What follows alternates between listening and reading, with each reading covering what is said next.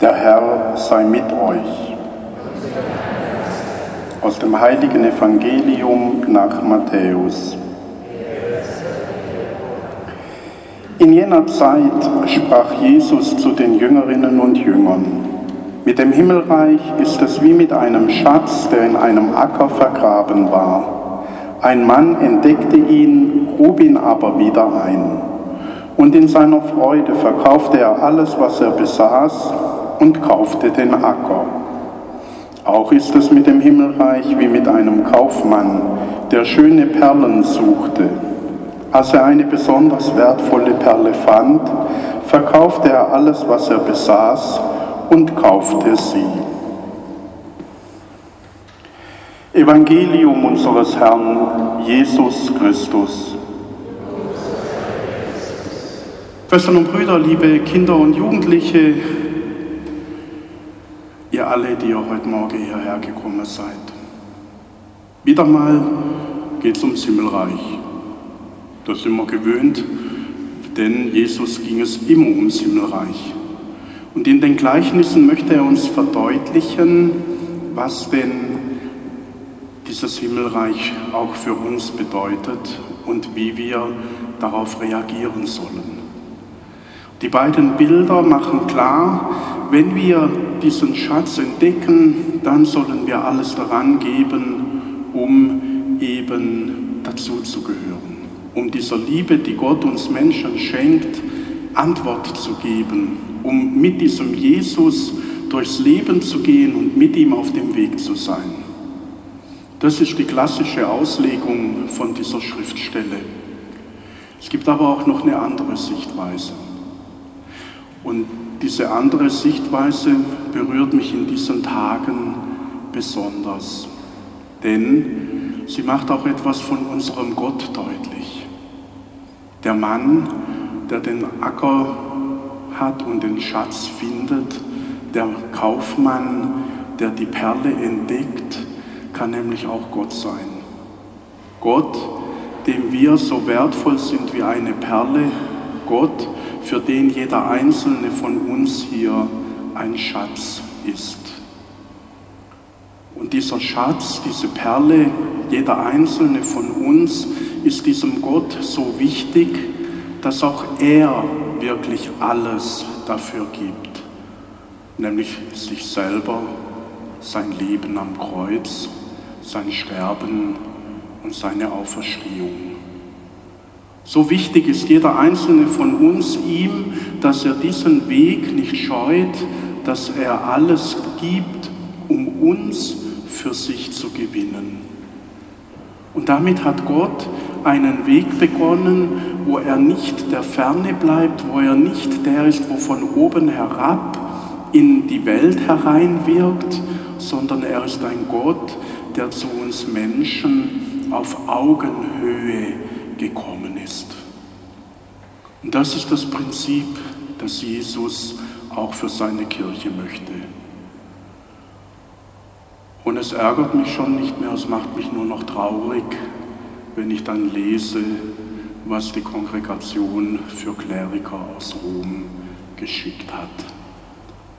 Wo es eben nicht um Augenhöhe geht, wo ganz deutlich Grenzen und Graben aufgeworfen werden zwischen Kleriker, das sind die, die lesen können, so war es früher, und den Laien, das sind die, die nicht lesen können. Und es ist einfach nur beschämend. Denn es wird überhaupt nichts von dem sichtbar, was Kirche eigentlich ist nämlich die Gemeinschaft derer, die sich um Jesus herum versammeln, die Gemeinschaft, in der es verschiedene Begabungen und Fähigkeiten und Geschenke gibt, die Gott jedem Einzelnen von uns gibt und durch die dann Aufgaben in der Gemeinschaft auch wahrgenommen werden. Und es ist traurig, dass man an etwas festhält, was in den letzten 100, 200 Jahren sich so manifestiert hat und dass man nicht in Bewegung bleibt, so wie Kirche immer in Bewegung war. Denn Kirche war nie etwas Unveränderliches, wenn wir in die Kirchengeschichte hineinschauen, und zwar beginnend in der Apostelgeschichte, dann entdecken wir, dass die Kirche immer auf die alltägliche Situation, auf die Anforderungen und Ansprüche des alltäglichen Lebens reagiert hat und im Gebet auch immer einen Weg gefunden hat, um eine Antwort zu geben, die den Menschen dient. Als klar wurde, die Apostel sind überfordert, sie können nicht der Weise für die Menschen da sein, wie es eigentlich Not täte, kam der Diakon. Die Kirche betet und sie wählt Menschen aus ihrer Mitte aus und gibt eine besondere Aufgabe. Als Paulus spürt, er muss weitergehen, hat er gebetet und es war eine Gemeindeleitung da. Und später, als dann die Kirche legitimiert wurde und klar wurde, ein Bischof in der Stadt kann nicht mehr alle Aufgaben erfüllen, kam das Presbyterium, wurden Männer ausgewählt, die dem Bischof helfen. Und so muss auch heute Kirche nach Wegen suchen, wie sie den Herausforderungen des heutigen Lebens und unserer Gesellschaft etwas bieten kann. Und da kann es eben nicht sein, dass man sagt, es war schon immer so und da darf sich nichts verändern, sondern dass man so wie die Menschen damals mutig nach Wegen sucht und im Gebet und in der Gemeinschaft und im Miteinander auch Lösungen geschenkt bekommt. Dass wir daran glauben, dass der Geist Gottes in der heutigen Kirche genauso wirkt wie damals nämlich in jedem Getauften und in jedem Gefirmten und nicht nur in den Geweihten.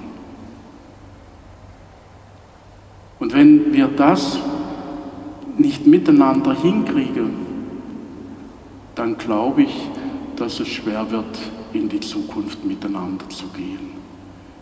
Weil immer mehr Menschen sich abwenden, aber nicht von Gott und nicht von Christus, sondern von seiner Kirche, weil diese Kirche in sich erstarrt in Formen und Ritualen, die den Menschen heute nichts mehr geben und auch nichts mehr bedeuten. Und vor 20 Jahren hätte mich das wütend gemacht, vielleicht sogar noch vor 10 Jahren, aber inzwischen macht es mich einfach nur noch traurig. Weil ich 28 Jahre versuche, Teams aufzubauen, mit der Gemeinde auf dem Weg zu sein, Menschen um mich herum zu haben, auf Augenhöhe, die Leitung mit mir zusammen wahrnehmen und die für das Wohl und für das Gut der Gemeinde sorgen. Und dass ich immer wieder erfahren darf, dass Menschen sich genauso auf den Weg machen, sei es im Pfarrgemeinderat, sei es im Gemeindeteam, das zeigt mir, dass das ein richtiger und guter Weg ist. Und ich verstehe nicht, dass man da nicht bereit ist, Leben zu teilen, auch wenn es bedeutet, Macht zu teilen. Und ich bin froh, dass einige deutsche Bischöfe klare Worte gefunden haben, dass das so nicht geht und dass man da Widerstand leisten muss.